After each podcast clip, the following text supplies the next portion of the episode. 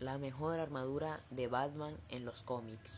Ah, la armadura esta fue diseñada por Bruno Díaz, también conocido como Batman, y fue forjada por cada uno de los miembros de la Liga de la Justicia, los cuales aportaron un poquito para crearla y que Batman pudiera participar en batallas en las cuales no podría normalmente, ya que es un simple humano. Superman la calentó en el sol.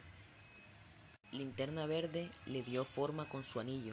Aquaman la sumergió a miles de metros de profundidad en el océano para hacerla a prueba de la presión. La Mujer Maravilla la reforzó con las herramientas del dios Hefesto que tenían las Amazonas. Cyborg le añadió unos toques tecnológicos de última generación e inteligencia artificial. Flash le agregó bastante velocidad de la Speed Force o la fuerza de velocidad.